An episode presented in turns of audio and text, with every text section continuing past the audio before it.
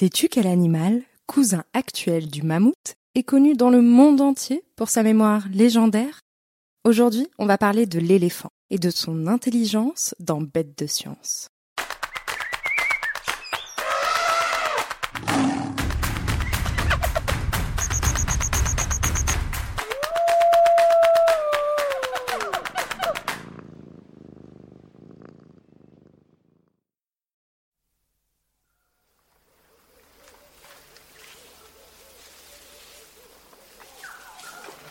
Tu as peut-être déjà entendu l'expression avoir une mémoire d'éléphant ou se comporter comme un éléphant dans un magasin de porcelaine.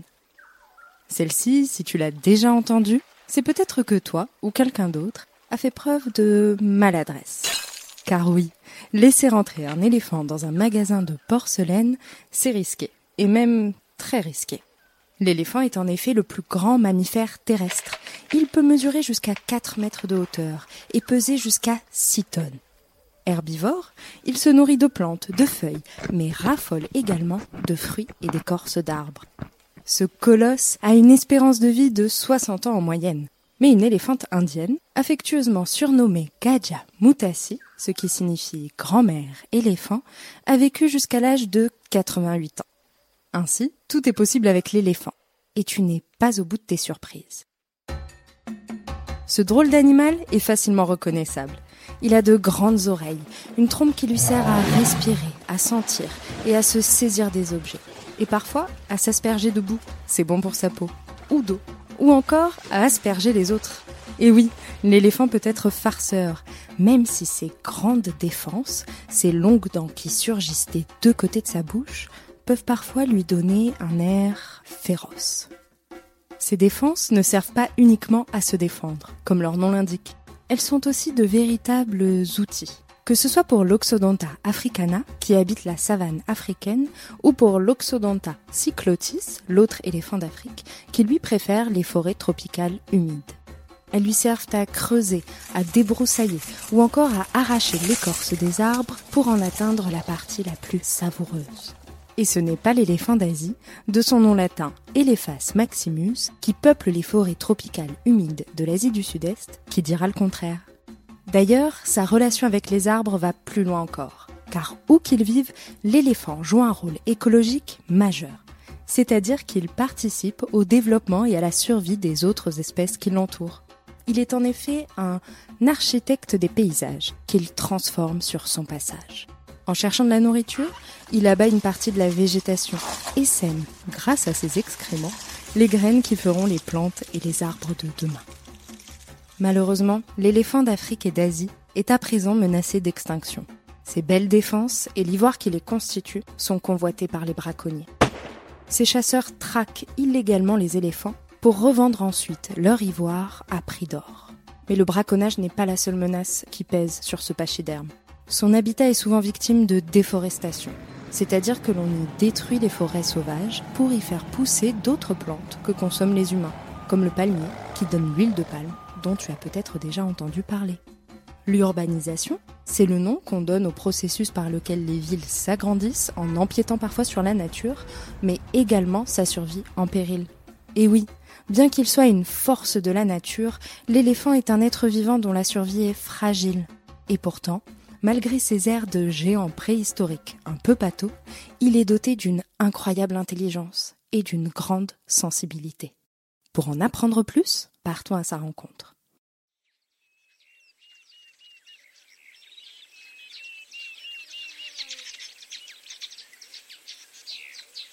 Voilà, nous y sommes, en plein cœur de la réserve de Samburu, au nord du Kenya. Vivent ici au milieu des hautes herbes de la savane africaine, parmi les zèbres et les girafes, plusieurs groupes d'éléphants. On peut les entendre barrir, car oui, les éléphants barrissent pour s'exprimer. Leurs groupes sont constitués de femelles et de leurs petits. Tu peux les apercevoir en file indienne, agripper la queue de leur mère avec leur trompe. Les adultes mâles vivent pour leur part seuls et rejoignent parfois un groupe ou un autre. Au sein des groupes d'éléphants, c'est la femelle la plus âgée qui prend les décisions importantes et transmet ses connaissances. C'est la matriarche. Quant aux autres, ils ont chacun leur rôle dans leur communauté. Voilà le signe d'une intelligence sociale complexe. Mais continuons notre enquête, car l'organisation sociale des éléphants se base sur leur capacité de communication extraordinaire.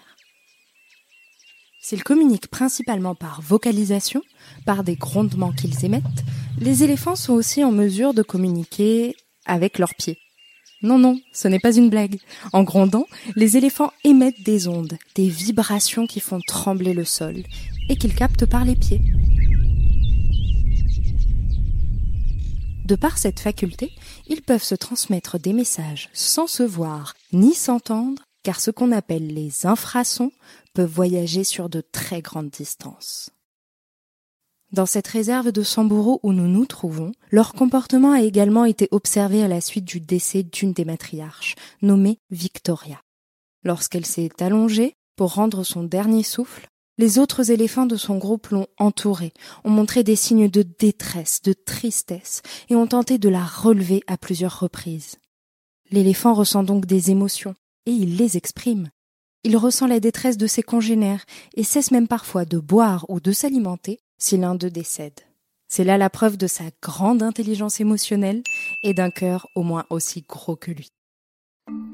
Mais ce n'est pas tout, car une expérience menée au Kenya, en pleine nature, a dévoilé une part encore insoupçonnée de son intelligence, cette fois-ci cognitive, c'est-à-dire sa capacité à raisonner et résoudre des problèmes. Les chercheurs ont fait écouter à des éléphants la phrase ⁇ Regarde, regarde Un troupeau d'éléphants !⁇ elle était prononcée par des Maasai, des bergers qui entrent parfois en conflit avec les éléphants pour protéger leurs troupeaux, ou alors par des Kamba, qui sont des agriculteurs kényans, qui ne représentent pas de menace pour les pachydermes. Si la phrase était prononcée par un homme Maasai, les éléphants montraient des signes de peur et se préparaient à se défendre, ce qui n'était pas le cas lorsque la phrase était prononcée en Kamba par les agriculteurs. Ainsi, les éléphants arrivent donc à faire la différence entre deux langues humaines et à déterminer laquelle représente pour eux une menace potentielle. Incroyable, non? Je ne sais pas pour toi, mais moi je ne comprends pas un seul mot d'éléphant. Plus étonnant encore, lorsque cette même phrase était prononcée en Maasai par une femme ou un petit garçon, eh bien ceux-ci ne montraient aucun signe d'inquiétude ils arrivaient donc à déterminer seulement à partir de la voix si la personne était Maasai ou Kamba, un homme ou une femme ou encore un enfant.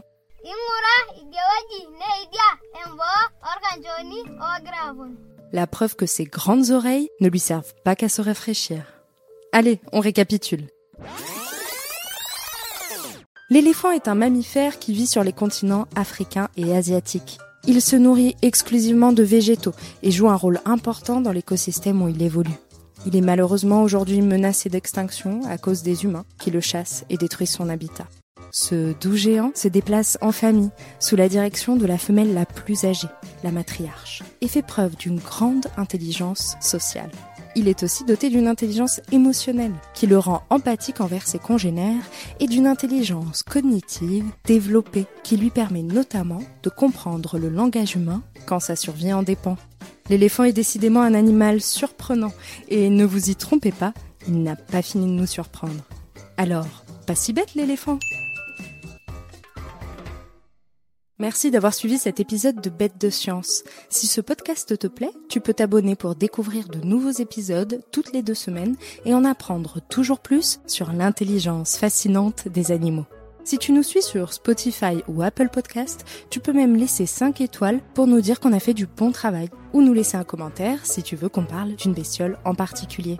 À bientôt jeune aventurière et jeune aventurier.